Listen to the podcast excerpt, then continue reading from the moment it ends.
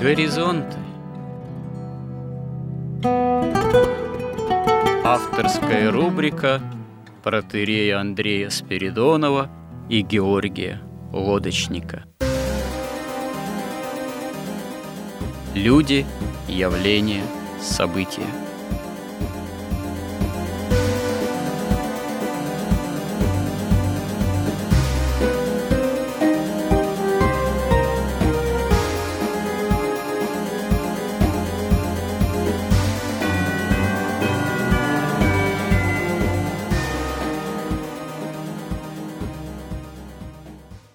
Добрый день, уважаемые радиослушатели. В эфире радио Благовещение. И в нашей регулярной рубрике «Горизонты» я, протерей Андрей Спиридонов и мой постоянный же компетентный собеседник Георгий Лодочник. Продолжаем разговор. В данном случае мы углубились в тему о революции, о понятии революции, о том, что такое вообще революция, как некая можно сказать, и социальная, и бытийная, и в каком-то смысле философская категория, и говорим мы об этом, соответственно, сверяясь со священной историей, со священным писанием Ветхого и Нового Завета, а также и применительно к историческому процессу и к современности, потому что само это понятие революция, революционер, революционный образ мышления, поведения, он, собственно говоря, свойственен любым временам. И первый революционер – это, собственно говоря, дьявол, который восстал против Бога еще в мире ангельском, самым первым. Вот, об этом мы уже говорили. Можно сказать, из людей первый такой революционер на земле, который проливает кровь своего брата, это, безусловно, Каин. И, собственно говоря, с именем Каина очень много чего в истории связано – не только в плане вот такого историческом течении прогресса ветхозаветного допотопного, который, собственно говоря, Великий потоп и уничтожает, вот, но и определенная, скажем так, линия революционного поведения, можно сказать, каинаитов, она в каком-то смысле воскресает и после потопа. И мы видим строительство Вавилонской башни – после чего Господь смешивает языки и народы. Ну, собственно говоря, язык и народ – это понятия синонимичные. Это тоже, в общем-то, такой образец восстания против Бога, восстание, можно сказать, в попытке преодолеть собственную человеческую природу, сотворить себе некое новое имя. Ну и в дальнейшем, как раз об этом мы и говорим, образцы именно восстания против Бога, восстания на ближнего, они имеют место быть. И остановились мы в прошлом разговоре на том, что, вот, собственно говоря, революции, революционному мышлению, революционным проявлениям часто свойственен определенный магизм. То есть всякая такая революционность, жажда переустройства основ, неспровержения одних, попытку построить какие-то другие – основы заложить, другой мир, некое другое царство, там, светлого будущего. Что еще помним мы, вот люди более старшего, зрелого поколения, декларировалось сравнительно недавно а в советском обществе. И, казалось бы, по крайней мере, марксистская попытка, марксистско-ленинистская, большевистская, коммунистическая попытка строить светлое будущее, это вроде, казалось бы, материалистическая чисто попытка, а причем здесь магия вроде как отрицалось господами большевиками, вообще там марксистами якобы, не только бытие Бога, но и бытие дьявола. А тем не менее мы видим, насколько с первыми революционными годами в России оказывается широко распространенная такая вот магическая символика. Красная звезда – это не что иное, как в общем-то, достаточно известная в оккультном магическом мире практика – это пентаграмма. И, в общем-то, эта пентаграмма, она это краснозвездие, если так можно выразиться, было достаточно, ну, в каком-то смысле навязчивым. Вот я помню себя еще ребенком, даже еще дошкольником. Вот я сижу под большим впечатлением о книжке «Мальчишки-бальчиши», там летят самолеты, идут пионеры, вот салют мальчишу, и вот я рисую какой-то обелиск, и рисую красную звезду, и рисую потом еще какие-то звезды, именно тщательно вывожу фактически пентаграмму как она э, должна была, в общем-то, рисоваться. Вот. Ну, казалось бы, может быть, с одной стороны, достаточно невинное детское такое увлечение под э, влиянием советской же пропаганды, советской там, литературы, культуры, но, с другой стороны, это обращение совершенно определенной символики. Да, и, собственно говоря, в революционных годах мы видим, что эта символика ограничилась не только красными какими-то там звездами, очень много можно найти то, что было заимствовано явно из так называемой масонской символики.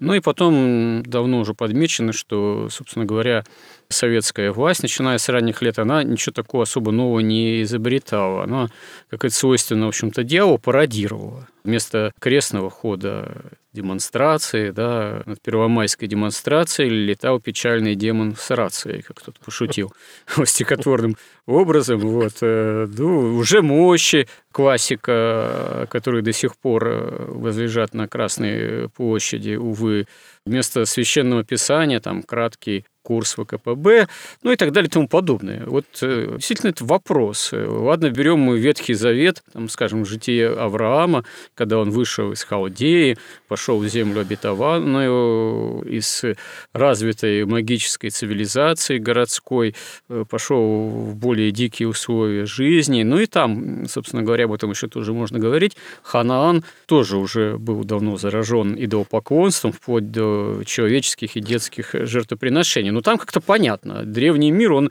неизбежно был магическим миром. Но почему строительство светлого будущего, коммунистического, социалистического, оно тоже в себе скрывало вот этот вот очевидный магизм. Вот в чем тут загадка или секрет, если так можно сформулировать?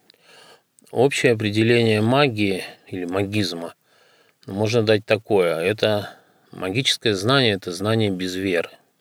То есть, когда человек верит Богу, эта вера управляет его процессом познания.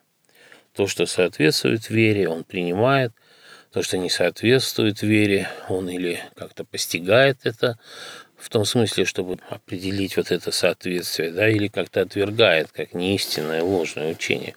Вот это нормальное познание. Познание без веры, когда разум, как писал Честертон, логика начинает сама по себе доминировать, да, логика исследования без вот правильных корней изначальных, да, без правильных первоначальных вот этих вот постулатов или, как в науке говорят, аксиом, он приводит к хаосу и к полному безумию. И прежде всего он приводит на самом деле к магии, потому что когда человек познает духовный мир, какие-то знания, высокое знание, или даже ну, чисто материальные знания, как, допустим, физику с математикой, и все это он познает без веры, он начинает это знание использовать в собственных интересах, вот это и есть магия.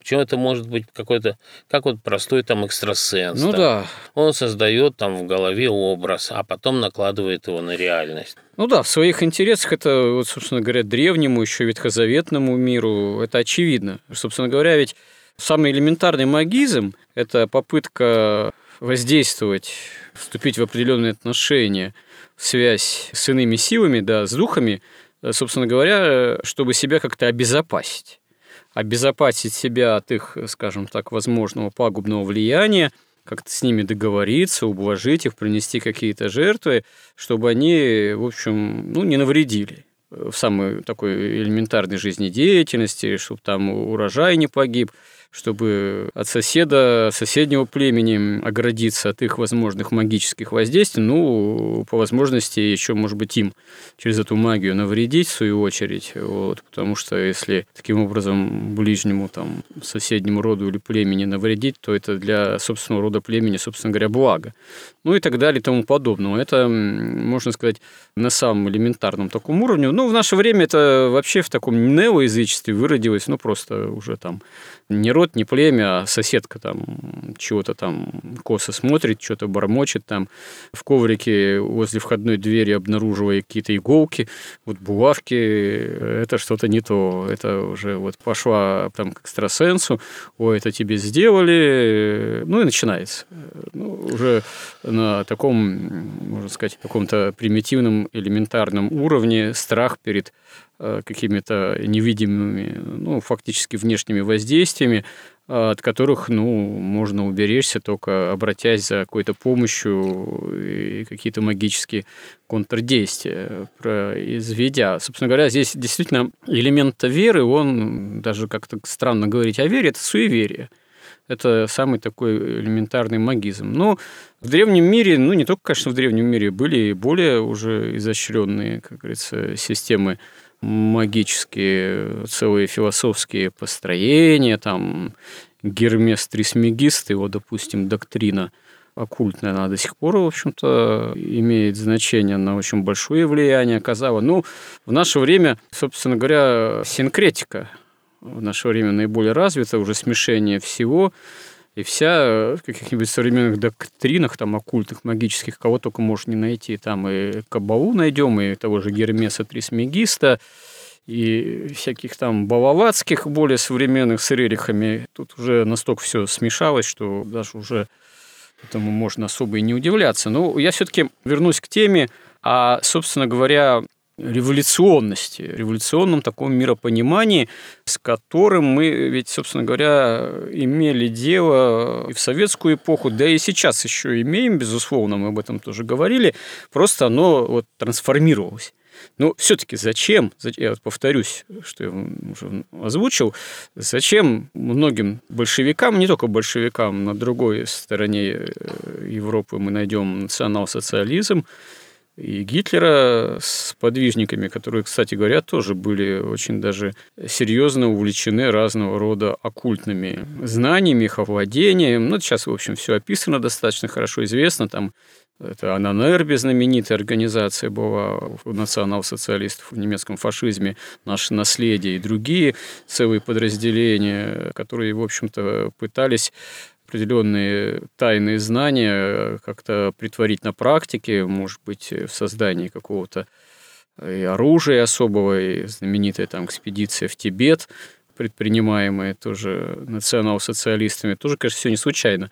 Зачем же все-таки такая установка на некие вот оккультные силы, на тайные знания? Что, вот чисто такого позитивистского подхода, скажем так, чисто материалистического получается, изначально не хватало, чтобы вот это самое светлое будущее социальное строить? Зачем это довесок? Нет, это не довесок, это марксизм довесок. А, марксизм довесок, да. К искусству или науке, да. Ну да. Это Можно марк... и так повернуть, да. Это, это не просто повернуть, это такие есть. Это на самом деле вот капитализм – это как раз магия это искусство магии. Угу. Мы можем это подробнее обсудить. Ну, да. А Марс, Карл Маркс, ну, так это, это фокусник и чародей. И здесь нужно разделить. Вот мы говорим, самое общее определение магии, когда знание используется без веры в Бога. И это знание может быть очень высоким. Но вы знаете, ведь если послушать многих там современных даже каких-нибудь магов, таких продвинутых, занимающих там какие-нибудь первые места в каких-нибудь телевизионных ток-шоу на эту тему. Это не маги, это клоуны Ну, клоуны в основном, да. Но, вы знаете, не всегда, не всегда. Вот э, я просто однажды столкнулся с одной историей, по неволе, не из праздного любопытства, когда приключилось так, что у одной моей хорошей знакомой ее дочка вышла замуж за очень, в общем-то, хорошего молодого человека, вот, воцерковляющегося, стремящегося к христианству.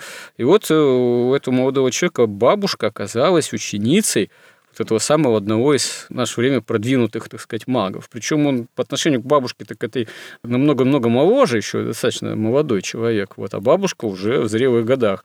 И вот она такая с пеной у рта, в захлеб его ученица. Там есть, естественно, определенная совершенно доктрина в стиле New Age, вот такая синкретика, вплоть до уже практической, видимо, магии. Вот, и он, значит, там у него группа учеников, учениц, они там куда-то ездят, то в одно какое-нибудь, в кавычках и не в кавычках, светлое место, сильно энергетически, так сказать, то на Светлояр какой-нибудь, то еще на какой-нибудь там Крутояр, то в Иерусалим. Вот, и все, как говорится, на словах-то тоже вроде хорошо, в общем, не буду подробно это все описывать, но когда ее внучок собрался жениться вот, на девушке воцерковленной христианке, для бабушки это что-то показалось целой трагедией. Потом в этом начали разбираться, с ее точки зрения, она начала своего внучка терять. Потому что внук действительно стал двигаться ко Христу, стал покидать область, как говорится, ее воздействия прямого общения с ней, э, невольно через нее э, совершенно понятно, э, какими силами. И, в общем, начали такие, в кавычках, чудеса происходить. Явно началось такое вот внешнее сильнейшее магическое воздействие на внука, его невесту, в дальнейшем молодую супругу, я вообще был очень даже удивлен, потому что я как-то привык считать, что ну, это все детский лепет на ужайке, это все какие-то порчи с глаза и прочие возможные воздействия, ну, так вот, на христиан особого влияния не должны иметь. Ну, оно, в принципе, так, да, но вот бывают какие-то исключения, если дьявол как-то ополчается. И тут я так понял, что на самом деле этот, э, как вы говорите, клоун, э, который на телевидении тоже имел место быть, он все-таки не просто артист, а действительно человек достаточно серьезно погрязший в оккультных практиках. Вот, в общем-то, не только это все некая игра, но это достаточно действительно серьезная погруженность э, вот в эти магические оккультные дела. Ну, собственно говоря, мы в житиях святых видим с первых дней апостольской проповеди, там Симону Волх э, и так далее, и же с ним. Это же персонаж-то не передуманный, который на язычников действительно производил большое впечатление своим там, волшебством и волхованием. Другое дело, что против апостолов он ничего не мог. Вот. Да и, в принципе, по большому счету, действительно, современные эти, как вы говорите, клоуны, они сущностного-то вреда на христиан на нас произвести не могут, могут попугать там как-то, да. И, собственно говоря, эта история, о которой говорю, она особо серьезного вреда-то не принесла. Начали молиться, справились с этим, но вот той же девушке, например, ей было все-таки страшновато. Она ощущала на себя определенные вот воздействия сил зла, вот, с которым, ну, я повторюсь, удалось справиться, но все-таки в какой-то момент это было не просто надо. Это было явное нападение сил бесовских с подачи вот этой, так сказать, бабульки и ее великого, в кавычках, учителя магии. То есть, ну, в общем, магии нам, христианам, не пристало бояться и в наши дни, несмотря на все наши немощи, но, тем не менее, она имеет место быть, хотя, конечно, э, к этому примешивается, за этим стоит очень много шарлатанства, и очень часто эти вот современные какие-то магические проекты, которые зазывают людей, предлагая им разную помощь, они еще являются такими коммерческими проектами. Ну, собственно говоря, магия, она действительно, по большому счету, обман, потому что уже хотя бы потому обман, что все равно она реальной помощи принести не может, а может принести только один вред. В первую очередь душевный. Магия всегда душевредна. В основе своей имеет ложь, как раз-таки потому что дьявол – отец лжи, и никакого блага через магию получить невозможно, если только какие-то иллюзии этих благ. Ну вот смотрите, вот э, кризис 2008 года, когда произошел, швейцарский институт один взял и начал смотреть, как связаны между собой разные компании мировые. И они установили, что 80% всей прибыли, всей экономики мира получает там конгломераты 147 компаний всего. 80% всей прибыли мира – После этого они стали смотреть и обнаружили, что на самом деле эти все компании связаны между собой абсолютно, да, и в принципе принадлежат всего там ну, двум десяткам семей. Вот это не магия, это колоссальный магический результат. Но они этого добились за 300 лет, но они этого угу. добились. Мы давайте тогда вернемся. А почему именно магия все-таки? Так мы давайте тогда определим, что такое магия. Ее можно разделить как бы, ну, так грубо говоря, на, на три части. Да. Первая mm. часть магии – это наука. современная физика, математика – это тоже знание без веры. Ну да? да, которая, собственно говоря, современная наука, она же вырастает уже после ренессансных этих процессов э, на таком философском позитивизме. Но я считаю, что это уже откровение сатаны в ответ на откровение Христа, потому что противопоставить Христу он уже ничего не мог но это именно знание без веры, которое используется по собственным своими интересами. В принципе, она как бы эта наука, да. она амбивалентна, она Причем не знание вместо Бога ставится. Знание вместо Бога, да. Но за это время созданы всякие и полезные вещи, и, и совершенно ужасное оружие бактериологическое, да. ядерное, там вот эти все управления сознанием, да, всякие нейролингвистическое программирование там, и так далее. Огромные тоже достижения. Эта ну, наука да. привела, но это такая часть, вот эта часть магии, она отличается чем? Она отличается тем, что результат должен быть повторяем вне зависимости от личных качеств того, кто это делает. Но если вы взяли там, например, вот, чертежи, и неважно, вы там святой, или вы злой, тупой, или умный, но вы начинаете по ним там точить, у вас получится одно и то же изделие, да, там, или там автомат, или танк, или там что-то, да. Это такая магия но ее в этом смысле даже магией не называют. Она ее называют наука, хотя из общего определения это тоже такие магические вещи, да, потому что они все без веры, и все человек ими пользуется по своему усмотрению, а не по вере и не по воле Бога. Ведь вот Иисус Христос, Он молитву дал нам «Отче наш», да, и там есть «Да будет воля Твоя на земле, как и на небе». Вот это то, к чему стремятся христиане. Да. Вот они, например, вот у меня знакомый был моя знакомая, у нее сын в Петербурге, попал в аварию, там многие погибли, у него тазобедренный состав там раздробился, и там какая-то кость, часть косточки куда-то ушла, что ее там нужно было совершенно жуткую операцию делать, чтобы восстановить или вообще заменить этот сустав. И вот его мама, которая живет в Москве, она уехала в Петербург, стала молиться Ксении Петербургской. Упорно. Молилась, молилась, значит, косточка сама приплыла, встала на место. Да уж, господи помилуй, что только не бывает. Вот, и все заросло. Но это она же по воле Бога молилась же святой. Ну да. А экстрасенс ведь может, если он действительно сильный, если у него действительно mm-hmm. есть такая сила, он может в принципе сделать это сам. Ну да. И он может это сделать во вред а... этому человеку или во вред другому человеку. По большому счету, ведь чудо само по себе еще не критерий. Чудо, ну, может разное происхождение иметь. Важен именно источник, смысл и э, дальнейшая направленность чуда, к чему оно приведет. Ну да. А есть как бы вот магия такая, которую мы говорили, там, допустим, ей занимались там вот эти строители Вавилонской башни. Но, когда им знание было доступно. Да. Но у них цель была, как и Библия Даже... указывает, и толкователи, не просто взойти на небо, а э, новое имя, нового человека пересоздать. Не, не извести небо на землю. Да, пересоздать человеческую природу. То есть это уже был такой ветхозаветный, ранний, наверное, самый ранний трансгуманизм своего рода. Ну да.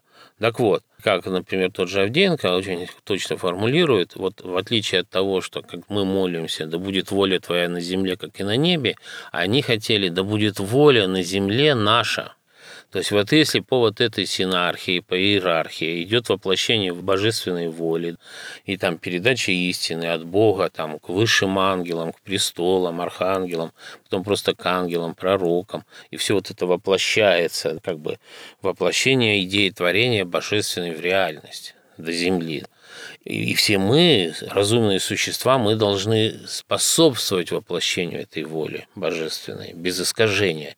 Но вот когда человек пытается наиболее на высших уровнях вот этих первоначал, позная их, примешивать к воле Бога свою волю, вот это и начинается магия. Так пал сатана, так пал Адам, когда они стали к божественной воле примешивать свою. Да.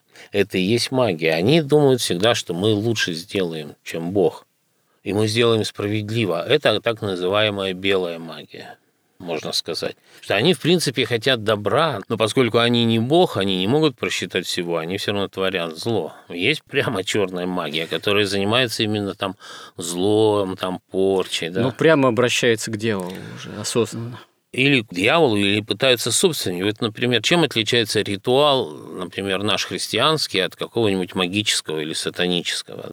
Дело в том, что сатана, он не может, в отличие, кстати, от Бога, непосредственно влиять на землю, на область последствий, следствий. Это может человек, он только через человек, потому что человек в идеале это то существо, которое соединяет небо с землей и которое проводит вот эту волю высшую, духовную через себя, и она притворяется в реальность, в материальном нашем мире.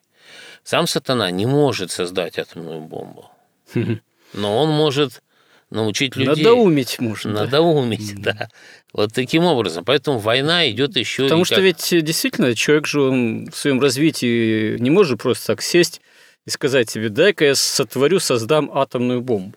Для того, чтобы атомную бомбу вообще создать, к этому надо, во-первых, идейно подойти, философски в каком-то смысле, а потом одновременно с развитием э, материального процесса. Ведь, как об этом же говорят тоже философы, писатели, так сказать, мыслители, ведь никто ж не знал, что будет при первой взрыве атомной бомбы, при первом таком расщеплении атома. Последствия были непредсказуемы совершенно. Никто не мог дать гарантии, что не пойдет какая-то цепная мировая реакция, и вообще вся Вселенная не разлетится на атомные, так сказать, составляющие. Но это, собственно говоря, опасность вселенской катастрофы нисколько никого, никаких ученых и практиков от Министерства обороны там того или иного э, не остановил абсолютно. Но это опять и... познаете и станете как боги. Ну да, это как в стихотворении одного поэта, да, про Ивана Царевича, который царевну лягушку поймал и, будучи, естественно, испытателем, ее там всячески препарировал и мучил там до утра. Вот.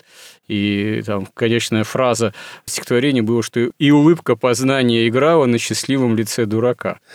Ну да, ну тут э, в каком-то смысле можно сказать, что и дураки, но на самом деле вот... Не, ну там имеется в виду, Иван Дурак-то это же персонаж же, ну, да? да? Он вроде как дурак-то дурак, но не дурак на самом деле из сыновей. Тут очень важно, А тут получается, что вот, вот да, вот самый-то вот пронырливый это в плане познания оказывается Иван Дурак, да, который, собственно говоря, что творит-то, и именно с улыбкой познания, с радостью. То есть э, вот это на самом деле достаточно какая-то ускользающая или странная вещь. Ведь если брать вот как раз историю последних столетий, ведь 19 век к своему финалу подошел, по крайней мере, в границах европейской цивилизации, да и не только европейской, потому что европейская цивилизация вообще, как известно, в то время э, была колониальной, одна там Англия, да и Франция, Германия имела большие колонии, имела прямое такое, ну, что называется, бремя белого человека, культурное воздействие на очень большие области Африки и Азии, ну, конечно, надо сказать, что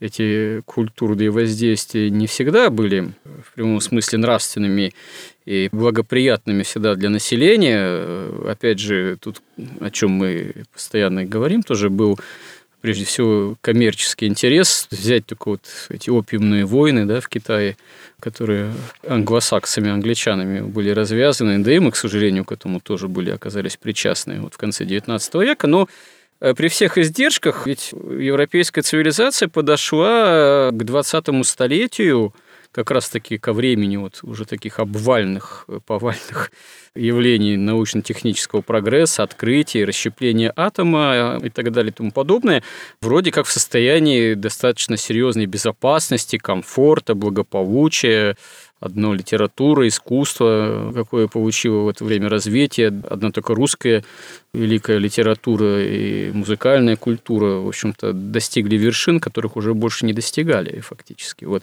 И вдруг все это рушится в революции, в Первую, Вторую мировую войну. Миллионные жертвы, в общем-то, в утрату всякой безопасности. Это как-то вот вдруг, э, а на самом деле не вдруг. Можно сказать, именно вот с этой улыбкой познания чуть ли не радостно. Так сказать, человечество вдруг устремляется к Освенциму, ГУАГу и так далее. Это ж своего рода загадка даже, как это все обрушивается. Ну, вот, вот как бы как раз э, можно сказать, что это, в общем, магия все. Да? Вот-вот. Это когда вам говорят, ну, слушайте, ну, что вот вера там, что вам идти? Вы давайте сделайте, и вам только немножко с тропинки сверну. И вам кажется, вы все еще как бы в церковь идете, но уже вы потом отворачивает очень сильно и приходите совершенно туда, куда вы не желали прийти. Угу. Вот, благими поэтому, намерениями еще. Да, еще с благими туда. намерениями, потому что мы говорили, что а вот магия, да, и вот и вера, да, они отличаются от науки тем, что там результат зависит от того, кто это делает, от субъекта действия. То есть у одного молитвы одной силы, у другого другой. И точно так же и магическое воздействие у одного человека одной силы, у другого другой. И даже если вот вы упоминали уже Гермеса Трисмегиста, и там вот восстанавливали, когда в средние века арканы Таро и Кабалу, mm-hmm. да, то первый же аркан, на нем изображен маг, только этот аркан, он как бы символизирует вот божество в состоянии только что первого проявления, да, из непроявленного состояния. И оно же символизирует идеального человека, там его волю, его действия, его любовь и как результат вот это владение знаниями. И на этом этапе как бы еще не выделилась вот эта антихристианская, антибожественная сущность этого познания. Потому что очень многие маги, они понимали, что их сила – на древности, да, их сила зависит от их как бы нравственности, от их как они правильно пойдут к Богу. Это еще до христианские там эпохи. Ну, пример персидских э, волхвов, да, которые да. пришли поклониться с востока новорожденному Богу-младенцу Христу, да, он свидетельствует о том, что в общем-то, и в культуре языческой при таком достаточно нравственном, чистом стремлении – к знанию, к богопознанию, это оказывалось возможным, иначе мы этого примера бы в самой евангельской истории не имели бы. Да, и там очень легко как раз как бы отклониться с этого пути, и как бы вот, вот смотрите, человек развивается, вот как монахи какие-то, да, они могут достигать очень высокого уровня. Также и маги могут достигать. А потом они, когда впадают в прелесть, у них такая же могущество-то остается, только знак уже отрицательный становится у них. Поэтому это все очень опасные, конечно, штуки, и тут очень важно, всегда вера должна контролировать ваше знание, ваше сердце, да, и тогда это единственный как бы способ противостоять этой магии. Поэтому маги, конечно, христианам сделать ничего не могут.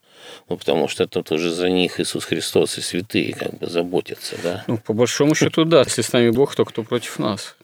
Ну, в мире просто э, в житейском, где вот бури, житейское море вздымается, тут, э, собственно говоря, ведь э, почему не так все просто оказывается? Потому что, опять же, как святые отцы говорят, дьявол действует на нас через наши грехи и страсти.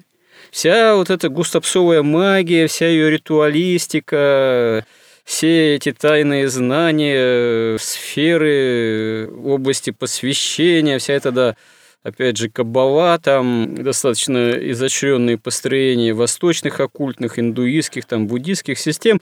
Это все, в общем, так, по большому счету, конечно, пред Богом, ну, мудрость мира сего. И в этом смысле она э, часто как раз так против Бога и ближнего-то и человека оборачивается. Но, к сожалению, давая вот власть над собою собственным грехам и страстям, человек и может подпадать под это магическое воздействие, если не со Христом Спасителем собирает, а расточает вот где-то на стороне далече. Вот как-то в Риме мы были, приехали в Рим, и там был такой дизайнерский авторский отель. Там мы не разобрались, заходим, он какой-то страшноват немножко. Потом оказалось, что это такая концепция этого отеля, mm-hmm. где было написано так. Там в лифте все время Блумберг говорил, там акции шли, там какие-то демоны, темно, негры черные. Как бы вообще так страшновато, ну, в темном месте все темно во всех в холле, и у него лозунг был такой. Всякий раз, когда человек хочет построить рай, у него получается вполне комфортабельный ад. Ну да, это вот про благие намерения. Да, да. Потому что с помощью магии что-то создать практически невозможно, да, потому что вы все равно сделаете хуже, чем Бог, вы обязательно создадите ад, в конце концов. Ну, на время-то что-то можно создать. Вы же а говорите, вот что капитализм – это вот как раз-таки есть да. проявление магии, магизма. А, да, собственно да, говоря, да. современные Мы же... Мы можем в двух словах сейчас это объяснить. Вот Дело в том, что а разрушать с помощью магии очень как раз эффективный mm-hmm. способ. Понимаете? Ну да, 20 век показал. Поэтому это. вот, например, в Китае там император, у него, он должен был следить, например, в Древнем Китае, да, за сохранением музыкальной гармонии. Потому что они знали, да, да. что Интересно. начинается все как. Когда разрушается эстетическое, оно волей и неволей начинает разрушать этическое, то есть нравственность. А после разрушения нравственности разрушается государство, и все.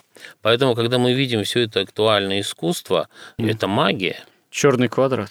Ну, вообще, вот современная, это просто магия. Это через, казалось бы, абстрактную вещь чистую эстетику, а на самом деле воздействие идет на этику, разрушение семьи в том числе всего. Это идет через искусство. В чем смысл капитализма? Смысл капитализма магия заключается в том, что вот они отлично понимали, что у денег двойственная природа. С одной стороны, это мера стоимости и труда, позволяет людям как бы распределять справедливо плоды их совместного труда, да, или совершать обмен. Но другая природа, вторая у нее, это власть источник тайной власти. Это как у Пушкина, помните, там скупой рыцарь, что ну, я да. там махну, и у меня в комнату войдет, там заползет окровавленное злодейство и будет там в очи заглядывать и ловить там мою волю, и там придут ага. танцовщицы. Да, но с другой стороны, у Пушкина же все куплю, сказала Злата, все возьму, сказал Булат все-таки. В этом смысле э, Злата тоже не всегда всесильна. Нет, ну, Злата, оно практика показывает, оно всегда побеждает Булат, в конце Все-таки концов. побеждает. Нет, Булат может на короткой дистанции ага. победить. Бабло побеждает зло. Или творит добро, как бы. Вот, поэтому, когда, современным, вульгарным, да. Когда вот это знание у них было, да, и остальные люди относились, ну, просто к деньгам, им все время внушали, да нет, ну деньги, это же все справедливо. Но когда они начинали делать судный процент, который запрещен во всех религиях, когда они начинали уже просто концентрировать у себя деньги как власть тайну, и за 300 лет они вот смогли сконцентрировать на 80% всей прибыли, получает кучка людей, то вот это и есть магия, потому что это рассчитано на очень на долгий срок, постепенно, и людям внушается, да нет, нет, да все справедливо, совершенно справедливо, что вот этот человек заработал там 100 миллиардов или 50 миллиардов, а вот вот этот зарабатывает там 100 долларов. И в справедливости, ну, тут же очевидно, что ну, не может один человек работать там в миллион раз эффективнее, чем другой. И mm-hmm. тем не менее, все до сих пор верят.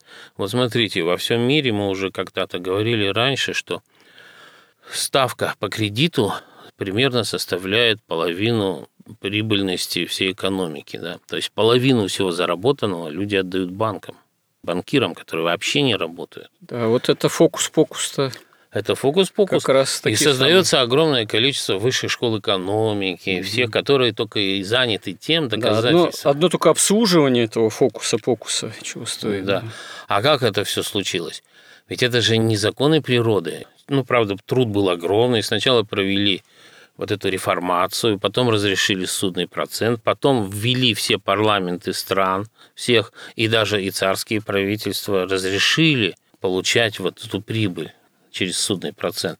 Поэтому шаг за шагом результат вот этого магизма – это тоже знание без веры. Это не просто знание без веры, а это прямо знание использовалось для разрушения христианских монархий, для уничтожения христианства. Это для да. разрушения человечности. Реформация разруш... и последующие революции, эти войны революционные в Европе, в Англии, потом во Франции, они, да, об этом свидетельствуют. Вот, поэтому Карл Маркс как чародей в этом смысле, и фокусник вообще, который совершил просто удивительный, тоже, можно сказать, он же ведь там когда-то в юности увлекался сатанизмом, даже да. там стихи написал какие-то. Ну, знаете, эта тема-то сама по себе, я думаю, требует отдельного тоже разговора. Здесь много интересного про Карла Маркса, его сподвижников и как, собственно говоря, к этому Поэтому Европа... красные звезды да. это логично, абсолютно. Mm. Это именно обращение к силам зла.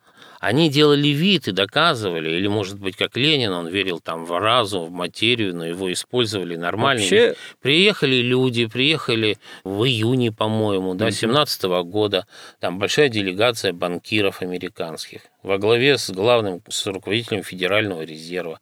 Приехали в Россию на кого ставить? На Керенского или на Троцкого? Угу. Поставили на Троцкого. Фактически они проводили эту революцию. Так те-то настоящие маги и сатанисты.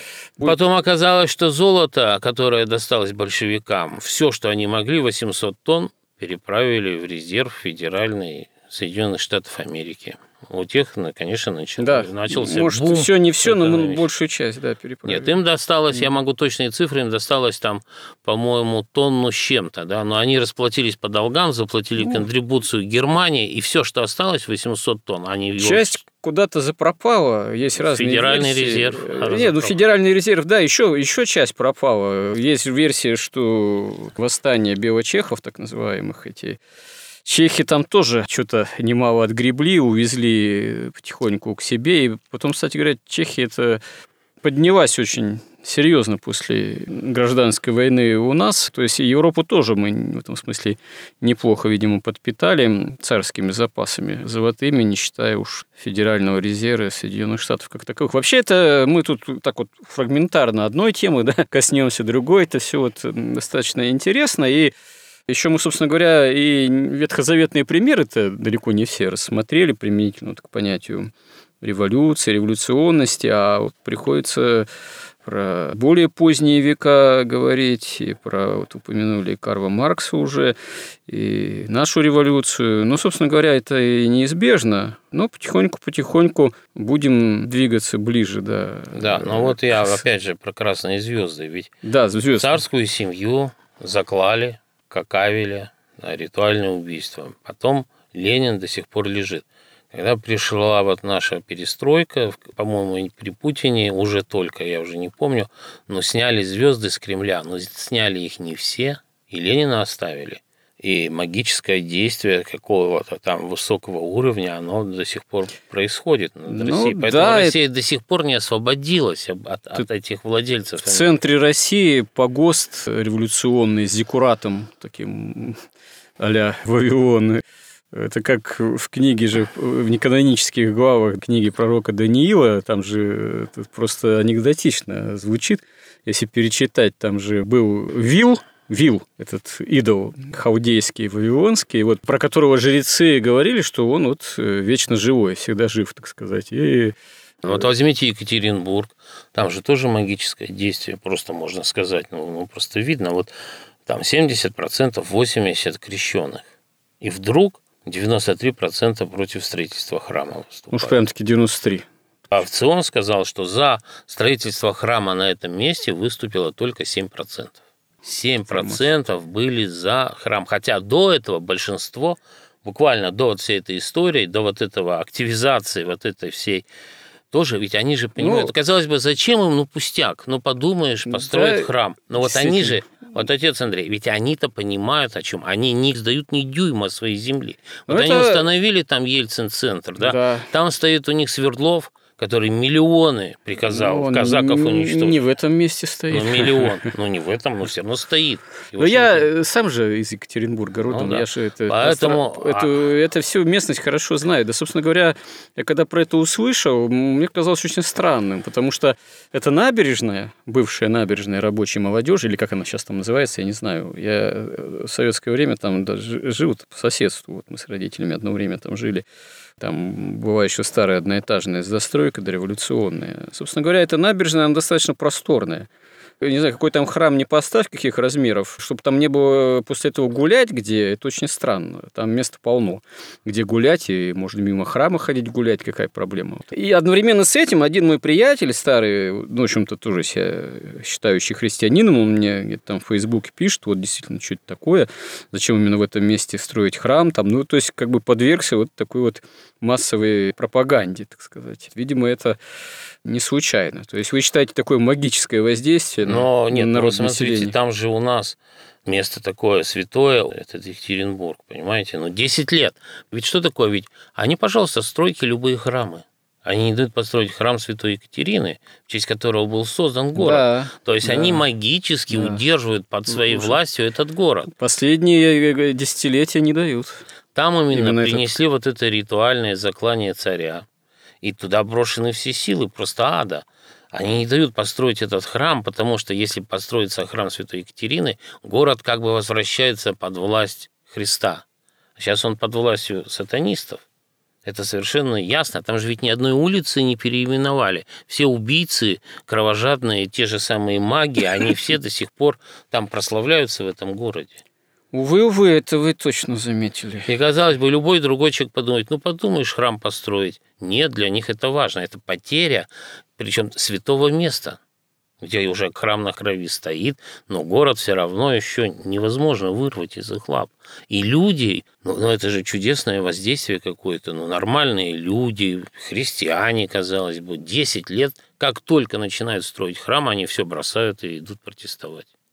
Ну, обычно не все идут протестовать. Майдан какой-нибудь на Украине же сделал не все население. Ну, а идут не все. По отношению к миллионам, там это обычно э, какие-то нанятые или шибко пассионарные, так сказать, сотни, там, тысячи, не более да, правило, на время, погоду делают. На время протестов прилетала там одна из дочерей Ельцина.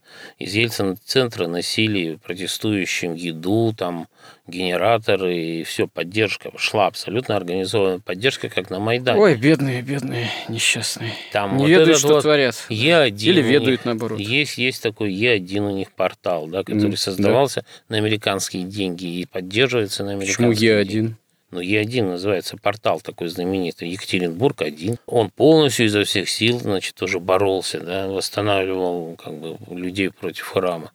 Я хочу сказать, насколько ведь магия, это коммунисты пытались рассказать, что магия это ерунда. Подумал, что у нас там пятиконечные звезды, и мы поем «Вставай проклятием заклеменной». Ну, Имея да. в виду про сатану. Да, ну, в принципе, оказывается в этом смысле, что настоящая такая, в кавычках, настоящая магия – это прежде всего манипуляция сознанием.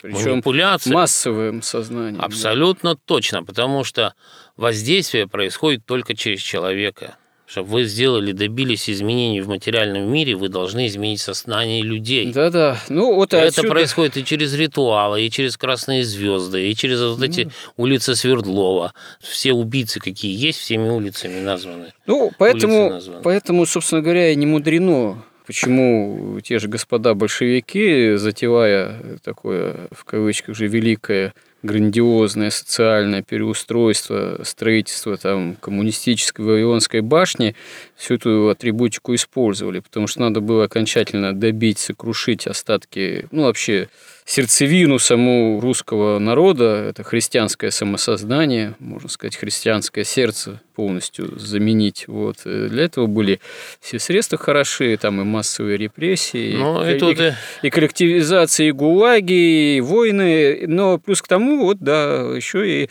массовое воздействие, магическое, соответствующее атрибутикой на сознание человека, чтобы его постараться воспитать на новый лад, как, собственно говоря, и говорилось, что вот новая общность, советский народ была ну целью. да, русские как бы да. уже они не хотели, чтобы был русский народ. Да, создание не только материально-технической базы коммунизма, но и воспитание нового человека. Да, воспитали нового человека, который при этом что-то в 90-е годы оказался уж очень шибко охоч до расхищения самой этой материальной базы. Ну вот. вот Ленин, он же, вот помните, говорил, там везде была летучая фраза, он называл интеллигенцию там российскую, которая поддерживала большевиков, но не понимала, а в чем речь, он их называл полезными идиотами. Mm-hmm. Но вот для тех людей, которые приезжали из Америки и которые платили ему деньги, вот для них он был полезным идиотом.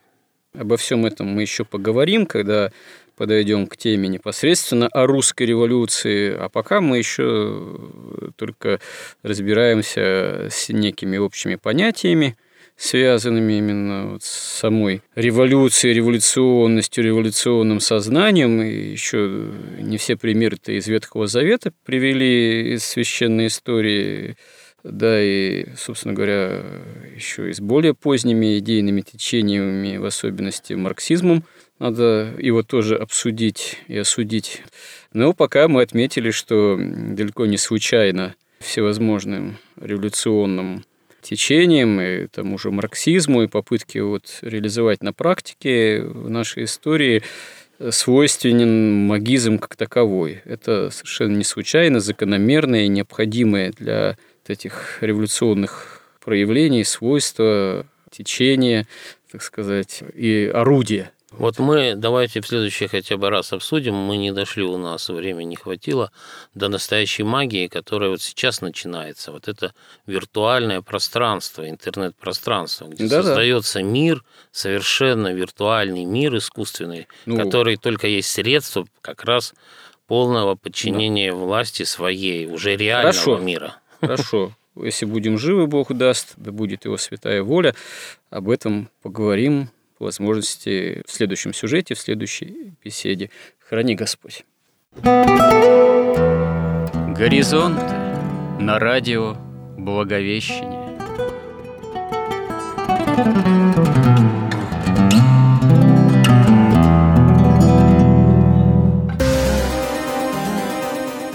Разговор вели протеерей Андрей Спиридонов и Георгий Лодочник.